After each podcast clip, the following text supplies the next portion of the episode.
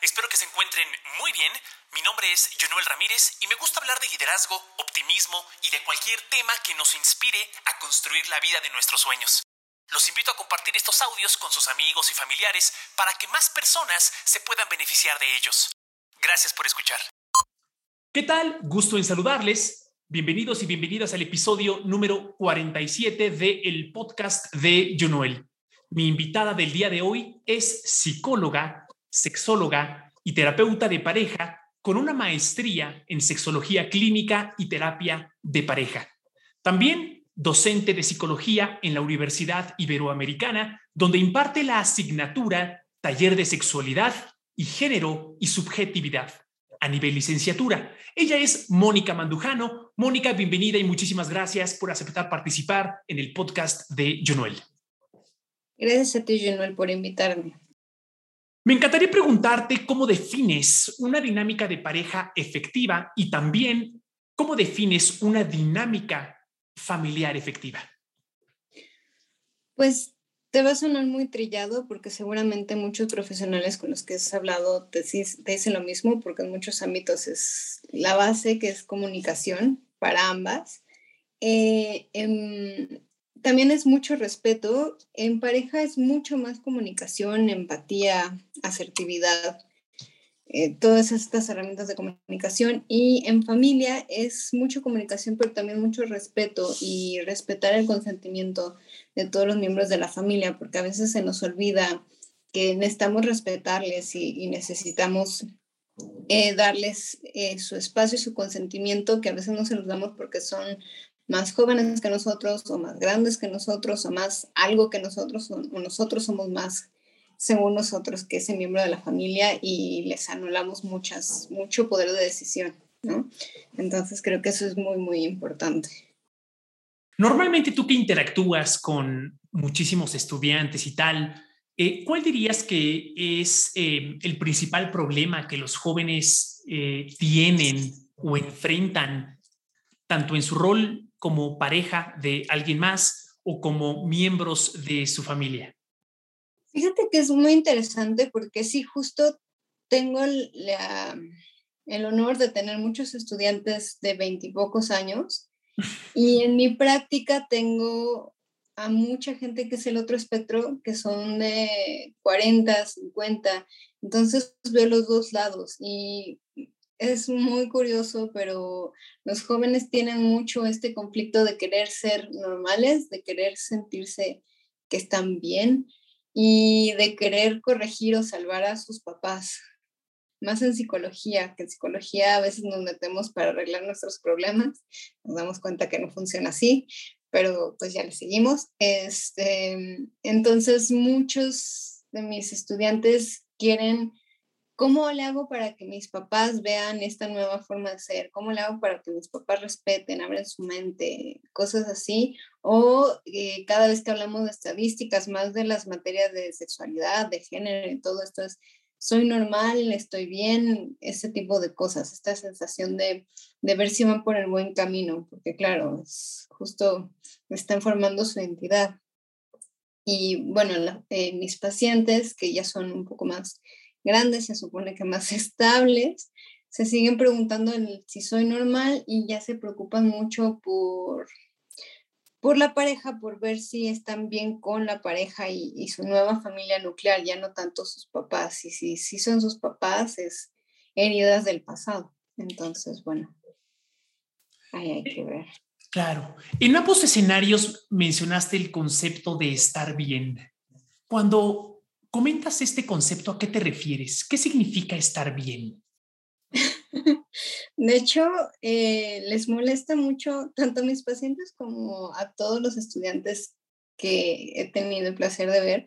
Eh, les digo, tú te sientes bien, ¿qué está, es estar bien para ti? Y es como, no me lo voltees, yo quiero saber si estoy dentro del promedio y este tipo de situaciones, ¿no?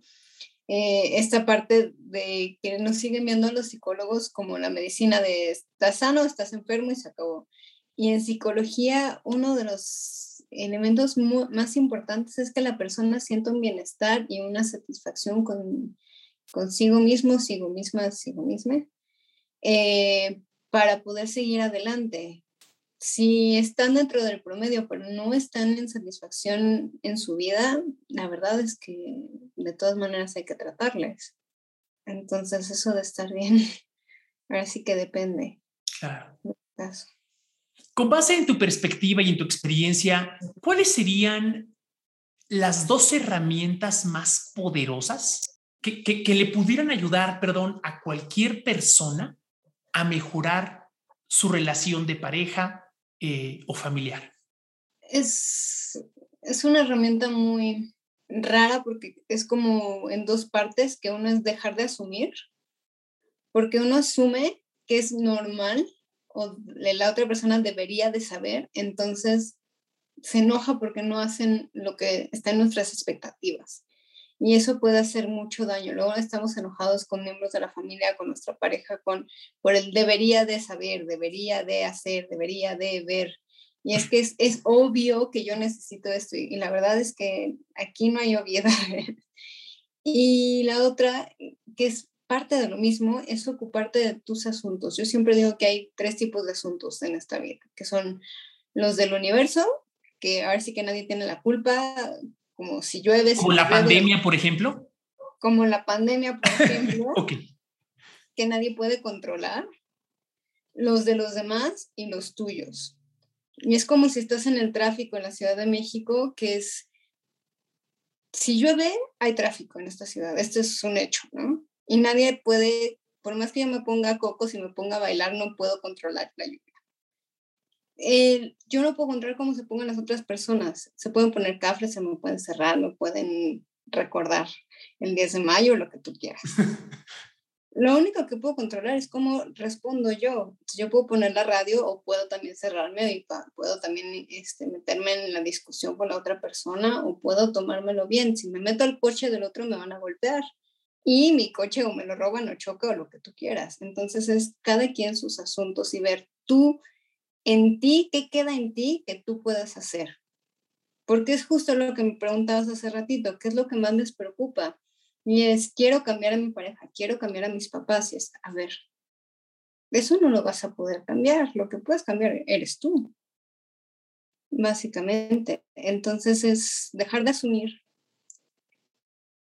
ver que lo que está en ti es decir, yo necesito esto. Ya si la otra persona no responde después del yo necesito esto, y es otra conversación. Pero no enojarnos porque no está cumpliendo una expectativa que ni enterada la otra persona tiene, ¿no? Entonces. ¿Cuáles son tres consejos que nos pudieras brindar para poder tener conversaciones efectivas eh, de temas complicados que tarde o temprano se presentan en cualquier relación, em, pues con nuestra pareja o con nuestra familia? ¿Cómo podemos ser mejores para tener conversaciones sobre temas complicados? Hacerte responsable de tus emociones. Eso es número uno. No, tú me haces sentir tonta. Es cuando tú haces esto, yo me siento tonta. Porque así te quito la responsabilidad de mis emociones, de mis sentimientos y me estoy haciendo responsable de yo estoy reaccionando así, algo que tú haces, no con esa intención. Y le dejas de quitar la carga a la otra persona. Y segundo, siempre que se interpreta algo, eh, yo diría que siempre se pregunten si están interpretando correctamente, porque siempre nos vamos con asumir que nos están diciendo algo y a veces no es la, intención de la otra persona. Parece que a veces hablamos dos idiomas diferentes. Cuando hago terapia de pareja, de hecho, me, les digo que yo lo que hago es ser intérprete traductor, donde le traduzco a una persona lo que quiso decir la otra y viceversa porque eso es lo que más les falla. Siempre se van con esta emoción de me está diciendo que yo hice algo malo, que a mí me faltó, que no fui suficiente y muchas veces ni siquiera están acusando a la otra persona, están hablando de sentimientos y sensaciones propias. También por eso es importante primero hacerse cargo de sus emociones propias antes de echarle la responsabilidad al otro. Y tercero, siempre estar dispuesto a, a llegar a un punto medio, porque he tenido muchas personas, tanto en familia como en pareja, que, que tiran para ganar. Y la verdad es que en pareja y en familia, si no están ambas partes contentas, nadie ganó. Y eso a veces se nos olvida. Claro. Que ese es uno de los principales puntos para una negociación efectiva, que las dos partes sientan que se llevaron algún tipo de beneficio. Cuando una de las dos partes siente, se levanta de la mesa sintiendo que perdió algo, ya no vuelve a hacer negocios contigo, ¿no? Exacto. De alguna manera como que conecta, ¿no? Sí, pasa muchísimo. Es, yo ya no le digo a mi pareja esto porque siempre me va a decir que no. Y a lo mejor dijo que no una vez, pero ya esta sensación de pérdida es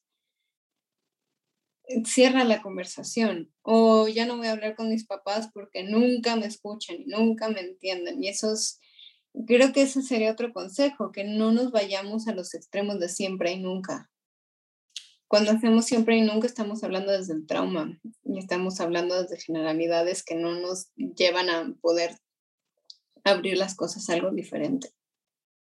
Claro. Eh, ¿Por qué es importante comprender las fortalezas y las debilidades de nuestra pareja, por ejemplo, para poder resolver mejor los problemas que se enfrentan en el día a día?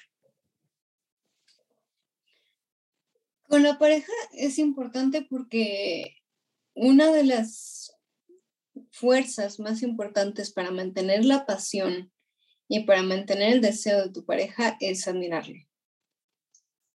Porque así lo ves como alguien deseable. Entonces, el estarle viendo estas fortalezas, estarle viendo esta fuerza a tu pareja, te ayuda a seguir con el deseo y seguir viéndolo como una persona con la cual vale la pena tener una conversación y vale la pena seguir enganchándose. y bueno, ay, perdóname, adelante. No te... Y en la familia también sería esta parte del respeto, ¿no? Porque justamente si reconocemos las fortalezas de nuestros hijos o de nuestros padres o de nuestros abuelos, dejamos de minimizarles. Entonces. ya.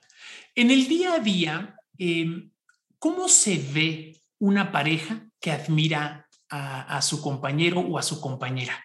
¿Qué hacen las personas que admiran a su pareja? Les dejan recaditos, eh, les aplauden por eh, cada logro que tienen, etcétera. Ahí me, estás yendo los lenguajes del amor. Son diferentes. Eh, cada quien tiene su estilo por ejemplo, un lenguaje del amor es solo regalos, ¿no? Entonces hay personas que te admiro, te quiero y te compro todo lo que vea, aunque sea el chicle de la esquina, pero porque pensé en ti. Hay personas que se dan recaditos porque su lenguaje del amor son las notitas y las palabras y el reconocimiento. Hay personas que este, son actos de servicio, entonces te atiendo, te doy de comer, te masajeo, etc. Hay gente que es el, tiempo de calidad. Entonces es, voy a estar tiempo contigo para que veas que me caes bien, que, que quiero seguir escuchando, que te pregunto cosas, cosas así. Y hay gente que su lenguaje de amor son el contacto físico, entonces a lo mejor son personas que se están haciendo piojitos, están abrazando constantemente y parecen koalas. Entonces ahora sí que no hay un, perfil tal cual de la pareja que se admira o, de la pareja que, se reconoce, porque depende del lenguaje de amor y muchas veces un miembro de la pareja tiene un lenguaje de amor y el otro miembro tiene otro completamente diferente. Entonces, bueno, por ejemplo, una buena señal sería que la persona hiciera el lenguaje de amor que necesita su pareja, no el que le da a uno mejor placer vamos a suponer que el mío son cariñitos y me pongo a hacerle cariños a mi pareja cuando mi pareja necesita palabras de aprecio. No se va a sentir suficientemente apreciada. Entonces, yo tendría que ver, ah, ok, su lenguaje de amor son palabras de aprecio, le tengo que decir las cosas. Y a lo mejor yo pedirle cariñitos, que es lo que a mí me hace falta. Claro. Oye, y quiero pensar que no todas las personas tienen esa conciencia de reconocer cuál es el lenguaje del amor eh, con el que conectan. Es decir, si a mí me gustan los regalos, eh, quizá haya personas que no pueden articular esa idea o ese pensamiento para poder reconocerse a sí mismas como una persona que le gustan los regalos. Entonces siempre estoy pidiendo algo que no sé qué es, pero como no lo puedo expresar, la efectividad es baja y vivo en constante frustración con una pareja o, etcétera. ¿Esto es eh, real? O sea, ¿sucede o es nada más una idea que, pues, que, que se me ocurrió? Sí sucede, normalmente en esos casos hay que ver cómo se comunica la familia y cómo esa persona eh, habla de esa comunicación de afecto de la familia. Porque puede ser, ay, es que mi familia es súper espléndida, es súper detallista y es la mejor porque siempre da regalos. O, ay, es que mi familia es superficial y, y nunca está con el otro y solo se dan cosas para callar al otro. Entonces, es, su lenguaje de amor definitivamente no son los regalos, a pesar de que creció aprendiendo a hacer eso. Y una cosa es lo que uno necesita recibir y otra cosa es lo que uno aprendió a dar. Ok, muy bien. Em, en este proceso, consecuentemente, conocernos a nosotros mismos es muy importante. Sí, claro. ¿Cuáles serían dos cosas o por dónde podemos empezar las personas para empezar a conocernos a nosotros mismos y tener esa claridad de saber lo que le necesitamos pedir a las demás personas. Es difícil, si no nos conocemos a nosotros mismos, eh, eh, pedirle a, las demás personas lo que, lo que necesitamos. Sí, bueno, sería primero que nada eh, dejar de asumir que las otras personas lo ven como algo lógico, lo que uno necesita, que sé que me estoy repitiendo, pero es como algo clave. Y no es por venderme ni nada, pero ir a terapia ayuda muchísimo. Porque lo que hacen los terapeutas, hacemos los terapeutas, es hacer preguntas que te reflejan realmente cómo eres y te hace, hace que te escuches y que veas, o sea, un terapeuta nunca, un terapeuta ético, una persona que estudió psicología, nunca te va a dar un consejo, te va a ir preguntando y a partir de ahí es, yo veo que estás diciendo mucho esta palabra, esta palabra, esta palabra. para que te caiga el 20 y la respuesta salga de ti, porque cada quien tiene una respuesta diferente. Mónica, desde tu perspectiva, ¿cómo podemos romper ese hábito de asumir? Como bien dices, lo has mencionado en distintas ocasiones en esta conversación, sin embargo, puede ser un hábito que ha estado con nosotros 30 años, 40 años, incluso en lo más profundo de nuestra psicología que ni nos damos cuenta. Eh, uno, ¿cómo puedo darme cuenta si yo soy una persona que asume cosas? Y dos, ¿cómo puedo romper un hábito que lleva conmigo más de 30 años? Es, a ver, no voy a decir que es fácil. De hecho, incluso los terapeutas a veces nos equivocamos y caemos en las mismas cosas, a pesar de que los terapeutas tenemos que ir a terapia. Eh, ir a terapia ayuda bastante porque siempre que uno se pierde o uno está, porque somos seres humanos, ¿no? Y siempre podemos fallar. Entonces, siempre que hay como este desvío del camino, es importante que haya alguien ahí para irnos orientando. Y dos, es siempre tomar un momento, a lo mejor tiempo después y a lo mejor no en el momento perfecto, pero darnos chance y decir, a ver, ¿realmente esta persona sabía lo que yo necesitaba o yo estoy creyendo que lo sabía? Y esa pregunta rompe muchos hechizos y rompe muchos enojos que tenemos hacia los demás. Y muchas veces yo he visto muchas familias que se dejaron de hablar porque asumieron que la otra persona debía de haber sabido ciertas cosas. Les hago esa pregunta y contacten con otra persona y la otra persona ni enterada porque se enojaron. Entonces, bueno, es mucho esa pregunta de, bueno, ¿qué pasaría si no era tan obvio que yo necesitaba esto o que tenía que hacer esto?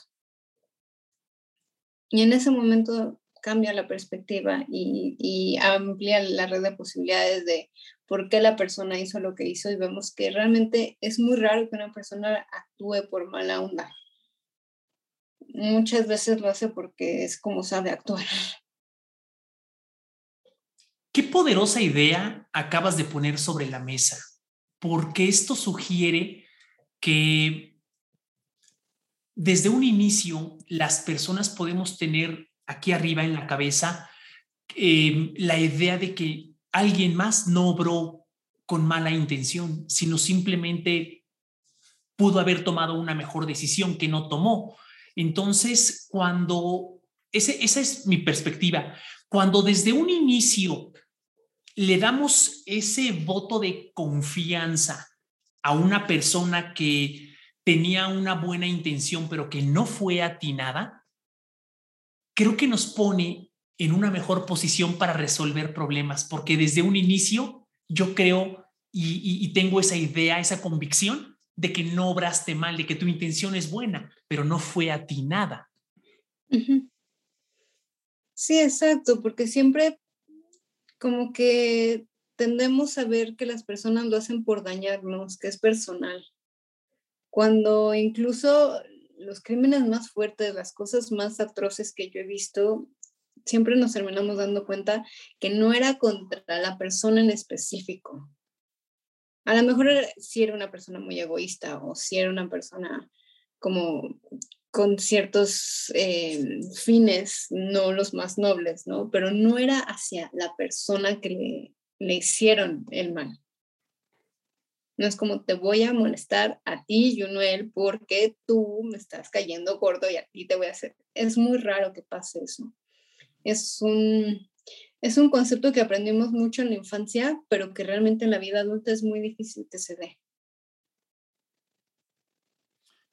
¿Cuándo fue la última vez que tú pusiste en práctica en tu día a día, en tu vida cotidiana, este concepto, donde alguien hizo algo que para ti no fue conveniente, que no te agradó, etcétera, pero que tú mismo llevaste a tu mente ese pensamiento de creo en su buena intención, simplemente no fue atinada.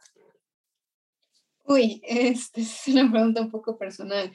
Eh, hace, hace muy poco, hace el 4 de agosto, te puedo decir esta fecha.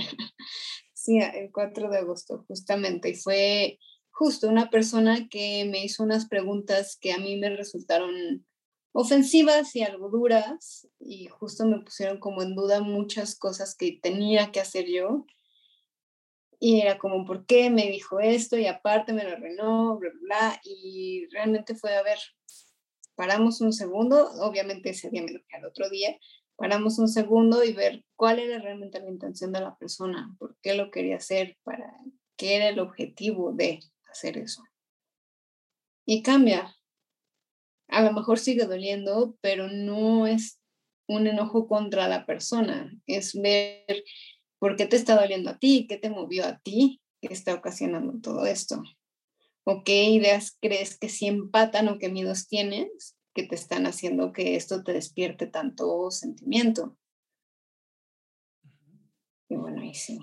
Y ahí es donde vuelve a conectar con tu punto de hacernos responsables nosotros. ¿no? Ahorita vuelves a asumir ese rol de, bueno, ¿y por qué me molesté?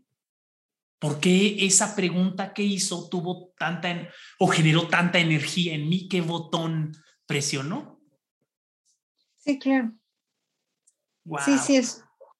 ¿Qué te está haciendo a ti enojar? Porque te pueden decir muchos insultos, pero hay uno, estoy segura, todo el mundo tiene uno, que es como fuego sobre gasolina, ¿no? Enciende rapidísimo. Y es, ok, ¿por qué ese en específico? ¿Qué tengo que trabajar con ese? Y eh, en este caso no fueron insultos, fueron preguntas, pero sí fue, removieron temas muy personales, por eso dije, ay, qué pregunta tan personal, pero removieron eh, sensibilidades que tienen historia y, y demás, que es como, ok, ya lo había trabajado, tengo que trabajarlo más. En un contexto de familia, en un contexto de pareja, normalmente apoyar a los demás es una dinámica, un concepto que es frecuente, que normalmente se pone sobre la mesa, es una idea común. Em, ¿cómo, ¿Cómo se ve una persona, cómo se ve una pareja que realmente apoya a su compañero o a su compañera? ¿Qué hacen? a veces se confunde el que realmente ayuden y apoyen a que realmente quieran ayudar y quieran apoyar. Son cosas diferentes. ¿Cuál es la diferencia? Qué interesante. Las dos tienen las mismas intenciones. La cuestión es que el que quiere, pero no lo está haciendo realmente, eh, son estas personitas que, de nuevo, te están dando lo que a ellos les serviría si estuvieran en esa situación. Es muy, muy común en hombres heterosexuales que cuando una mujer llega y les cuenta los problemas, por ejemplo, mm, sientan la necesidad de darle soluciones y es muy, muy común, no siempre, pero es muy común que las mujeres cuando heterosexuales, cuando hacen eso con un hombre heterosexual, usualmente su pareja, es no quiero que me dé soluciones, solo me quiero desahogar. Entonces, lo que ella... es la preferencia de género? Hombre heterosexual, mujer heterosexual. ¿Por qué es importante esta precisión en la manera de responder de, de una persona? Porque se ha visto que otra, otras orientaciones sexuales tienen otras dinámicas de pareja, en este caso en específico. Y de nuevo, no todas, ¿no? O sea, digo que es común, pero no es la regla universal, porque siempre me dan a decir, no, yo no, yo no soy así, yo sí necesito opciones.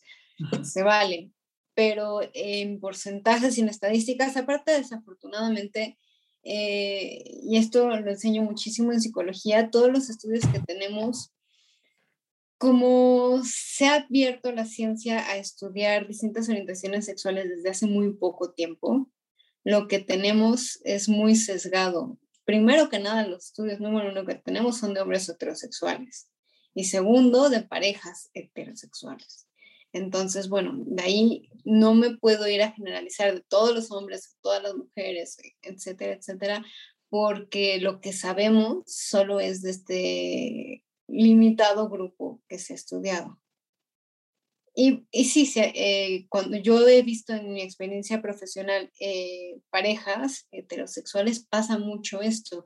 En parejas homosexuales, que también he tenido la fortuna de tener muchas personas en mi consultorio, eh, no, no tienen este sesgo de dinámica, por ejemplo. Tienen otros, pero ese en particular no.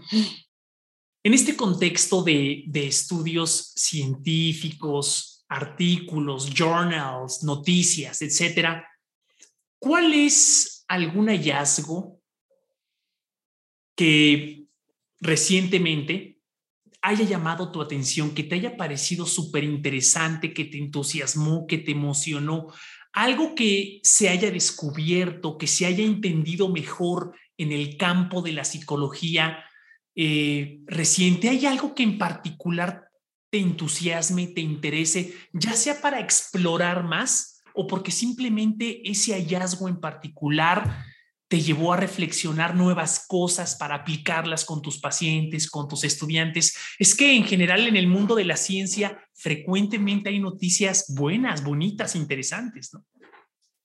Sí, afortunadamente cada vez estamos estudiando más el efecto de las hormonas en, la relación de pareja. Y aquí sí, no importando la orientación sexual. Entonces estamos viendo cómo muchas veces hacemos sesgos por género, orientación sexual, identidad sexual, etcétera, y la verdad es que no es tanto eso, sino es una hormonita que está presente en cierto porcentaje y cómo nos está cambiando. Y este estudio de hormonas está cambiando absolutamente todo de cómo vemos la psicología, cómo eh, los psiquiatras medican a, las personas o, las dejan de medicar y, y cómo se ve la relación de pareja, porque antes pasaban por alto todo eso y tanto los anticonceptivos como las, los medicamentos para aficiones psicológicas o psiquiátricas se llevaban por los pies la relación de pareja y el deseo sexual siempre.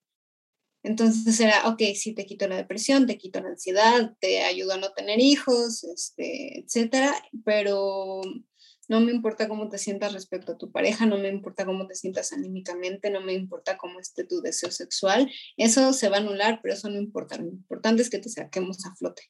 Y ya se está viendo que hay muchas personas que dejan todos los medicamentos porque les afecta su relación de pareja o porque les afecta el deseo sexual o porque les afecta el funcionamiento sexual y todo esto son hormonas. Al final no es algo tan personal, no es algo yo puedo dar todas las terapias del mundo, pero si hay una hormona chueca, la verdad es que se puede sacar porque la mente es algo muy poderoso, pero me va a costar cinco veces más que si tenemos las hormonas en orden y viendo cómo están funcionando en cada persona. Entonces, yo ahorita estoy muy apasionada de ver cómo se está cambiando todo este estudio hormonal y cómo se están considerando ya las partes emocionales y las ramificaciones de efectos secundarios en todos estos medicamentos que nos afectan y afectan nuestra relación de pareja. ¿Hay alguna relación entre la nutrición de una persona y el comportamiento y buen funcionamiento de sus hormonas? ¿Importa lo que comemos? Todo. Importa muchísimo. De hecho, eh, uno de los de las especialidades que yo tengo es nutrición hormonal, justamente por esto, porque muchas veces lo que comemos puede afectar cómo nos sentimos, cómo nos afecta cierto medicamento, incluso la hora en la que comemos nos va afectando muchísimo. Wow. ¿Y esto es independiente o es individual para cada persona? Interactúa conforme a cómo tienen las hormonas. O sea, todo el mundo tiene cierto porcentaje dentro del rango normal. No sé si alguna vez te has hecho estudios hormonales, pero te dicen rango normal, voy a inventar un número, ¿no? De 5 a 10. Y tú estás dentro del rango normal y estás en el 5. Sí, estás en el rango normal, pero en proporción estás en el límite bajo. Y ese interactuando con otras cosas va afectando. Entonces hay que ver cómo juegan las hormonas entre sí y ver cómo cada quien es sensible, porque yo puedo tener exactamente las mismas hormonas que otra persona, pero mi metabolismo, mi sensibilidad a estas hormonas, cómo reacciono yo ante esas hormonas, puede hacer que yo me sienta muy llorona, por decir algo, y que la persona que tiene las mismas hormonas que yo se sienta mejor que nunca. Entonces hay que ver, de nuevo, la psicología se trata de que tú te sientas bien en ese momento contigo. Si bien cada plan, eh, cada nutrición, cada dieta es particular para cada persona, ¿cuáles dirías que son algunos alimentos que son buenos para mantener nuestras hormonas en un buen funcionamiento, si es que este ejercicio para generalizar a este nivel es posible? Alimentos buenos, que aquí en México les falla un montón, es eh, las verduras y las raíces. O sea, papa, eh, camote, eh, betabel, zanahoria. Esos son muy, muy buenos porque nos ayudan a, a filtrar el exceso de hormonas, como que es una escobita que nos limpia. Y las hojas verdes y las verduras en general nos ayudan mucho a irnos regulando, porque son de las cosas más digeribles y que aparte siempre tienen cierta cantidad de hormonas que nos pueden ayudar a irnos regulando. Eh, pero es más fácil quitar cosas de la dieta y ver cómo reaccionamos que poner extra. Siempre les digo, come verduras por lo que más quieras.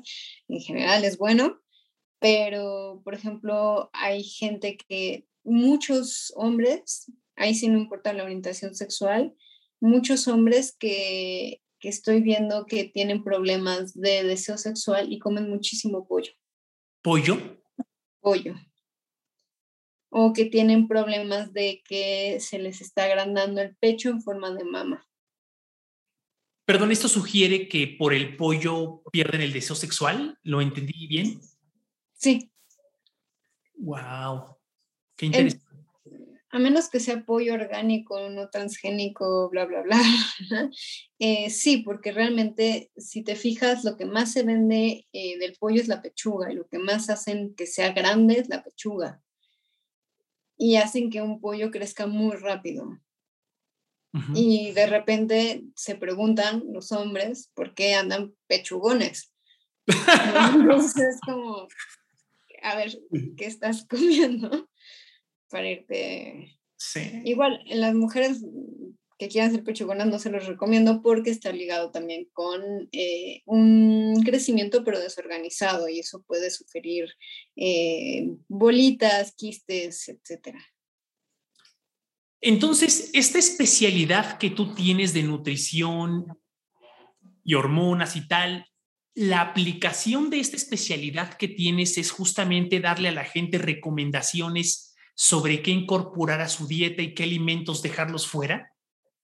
Sí, sí, porque es una cuestión donde hay que ir jugando y no, yo no soy como una nutrióloga que les dice, no, pues tienes que dejar de comer y tienes que comer 500 gramos de no sé qué, sino yo les hago sugerencias, porque aparte de la psicología, si a mí me dicen no puedes comer chocolate, lo único que voy a pensar en comer va a ser chocolate. Entonces, no funciona así, pero decirle, bueno, si quieres comer chocolate, es mejor a tal hora para ti.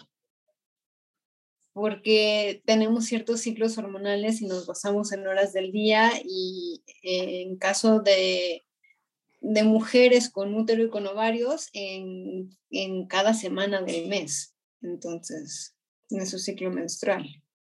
Lo que comemos y lo que comió lo que comemos es muy importante. Lo que comió la vaca que, este, de, la que nos alimentamos, lo que le dieron de comer al pollo que hoy nos comemos, etcétera, es muy importante. Entonces, todos esos químicos y, e inyecciones de crecimiento y todo ese tipo de cosas en realidad tienen un, un, gran impacto en, en, nuestra salud. ¿Tú dirías entonces que debiéramos dejar de comer pollo, eh, pues cuya procedencia no la conozcamos o que no tenga esta certificación de, que fue alimentado con los mejores granos, ese tipo de cosas? ¿Esa sería tu recomendación? Si no dejarlo de comer, bajarle, porque aparte eh, estamos en un país donde es de las carnes más baratas, ¿no? Y aparte es de las más accesibles. Entonces, decirle a alguien, no comas esto o comete un pollo que cuesta igual de caro que carne de res, pues ya no tiene mucho sentido. Entonces, simplemente bajarle o de nuevo meterle más a las raíces o ir como complementando, ir equilibrando. El hacer ejercicio siempre nos ayuda a sudar todo el exceso de las cosas, el tomar mucha agua, entonces, si hacemos algo que sabemos que a lo mejor no es lo mejorcito de la vida, tratar de compensarlo por otro lado y a lo mejor no dejarlo de comer por completo, pero sí ir este, regulando, ir viendo, no, pues ya comí pollo toda la semana pasada, pues esta semana mejor le bajo. Y ser consciente, no tanto prohibir, porque también no está garantizado que eh, el que tenga todos los sellos y demás no me esté mintiendo, entonces tampoco puedo garantizar nada. Definitivamente un tema muy amplio que daría para programas y para programas y para programas, el de la, el de la nutrición y su relación con el comportamiento y buen funcionamiento de las hormonas.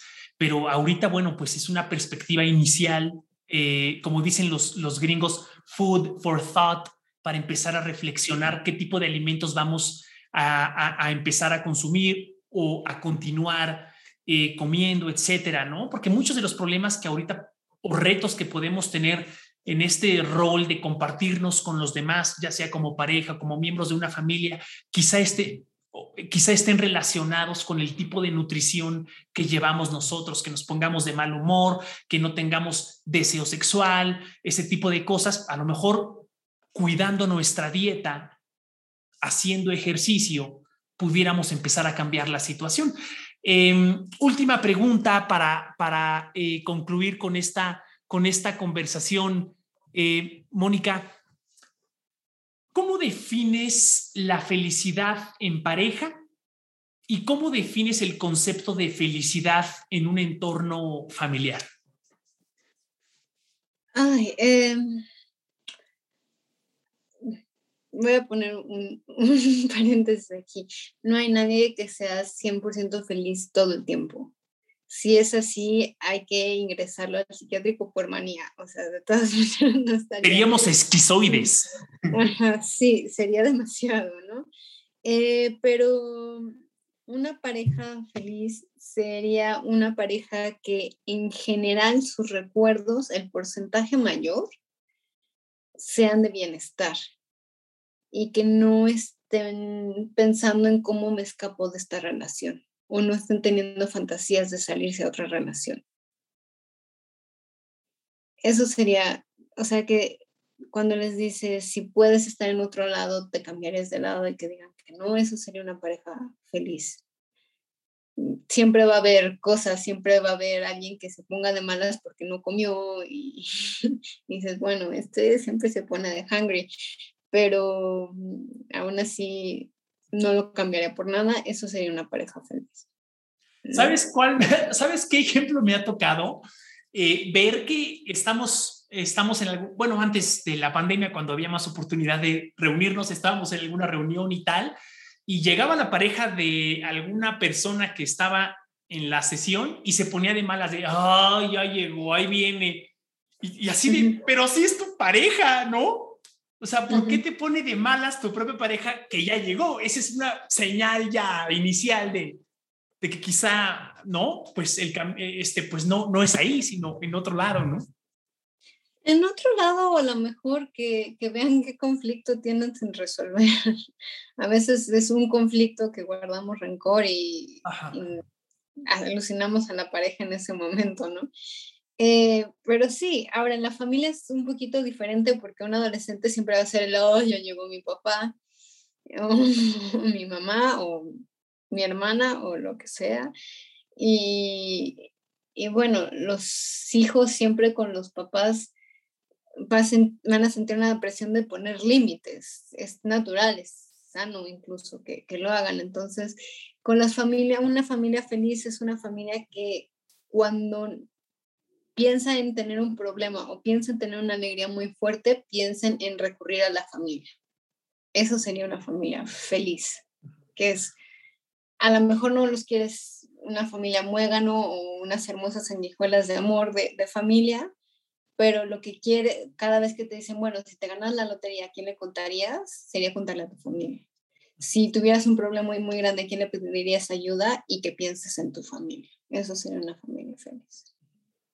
Una pregunta de, de, seguimiento antes de concluir. ¿Qué consejo le puedes dar a una persona que actualmente considere que no está en una familia a la que pueda eh, acercarse para solicitar apoyo y que tenga esta sensación de vacío, esta sensación donde se encuentra en un lugar donde eh, no encuentra el apoyo que necesita, donde no se siente cómodo, donde le matan los sueños, en un entorno que no es el más saludable? Primero que nada sería no asumir y a lo mejor hablar de inicio con la familia y darles la oportunidad y el beneficio de la duda en caso de que se vea como algo muy imposible. Eh, dicen que no puedes escoger a tu familia, pero la verdad es que parte de ser adulto es que tú escoges a tu familia, tú formas a tu familia. O sea, tú escoges a tu pareja con la que vas a hacer una familia nuclear nueva. Entonces es ver, estoy escogiendo quién es mi familia de vida adulta y eso cambia muchísimo la situación. Excelente. Mónica Mandujano, psicóloga, sexóloga y terapeuta de pareja con una maestría en sexología clínica y terapia de pareja. Muchísimas gracias. Eh, agradezco mucho la conversación y platicamos pronto. Muchas gracias a ti,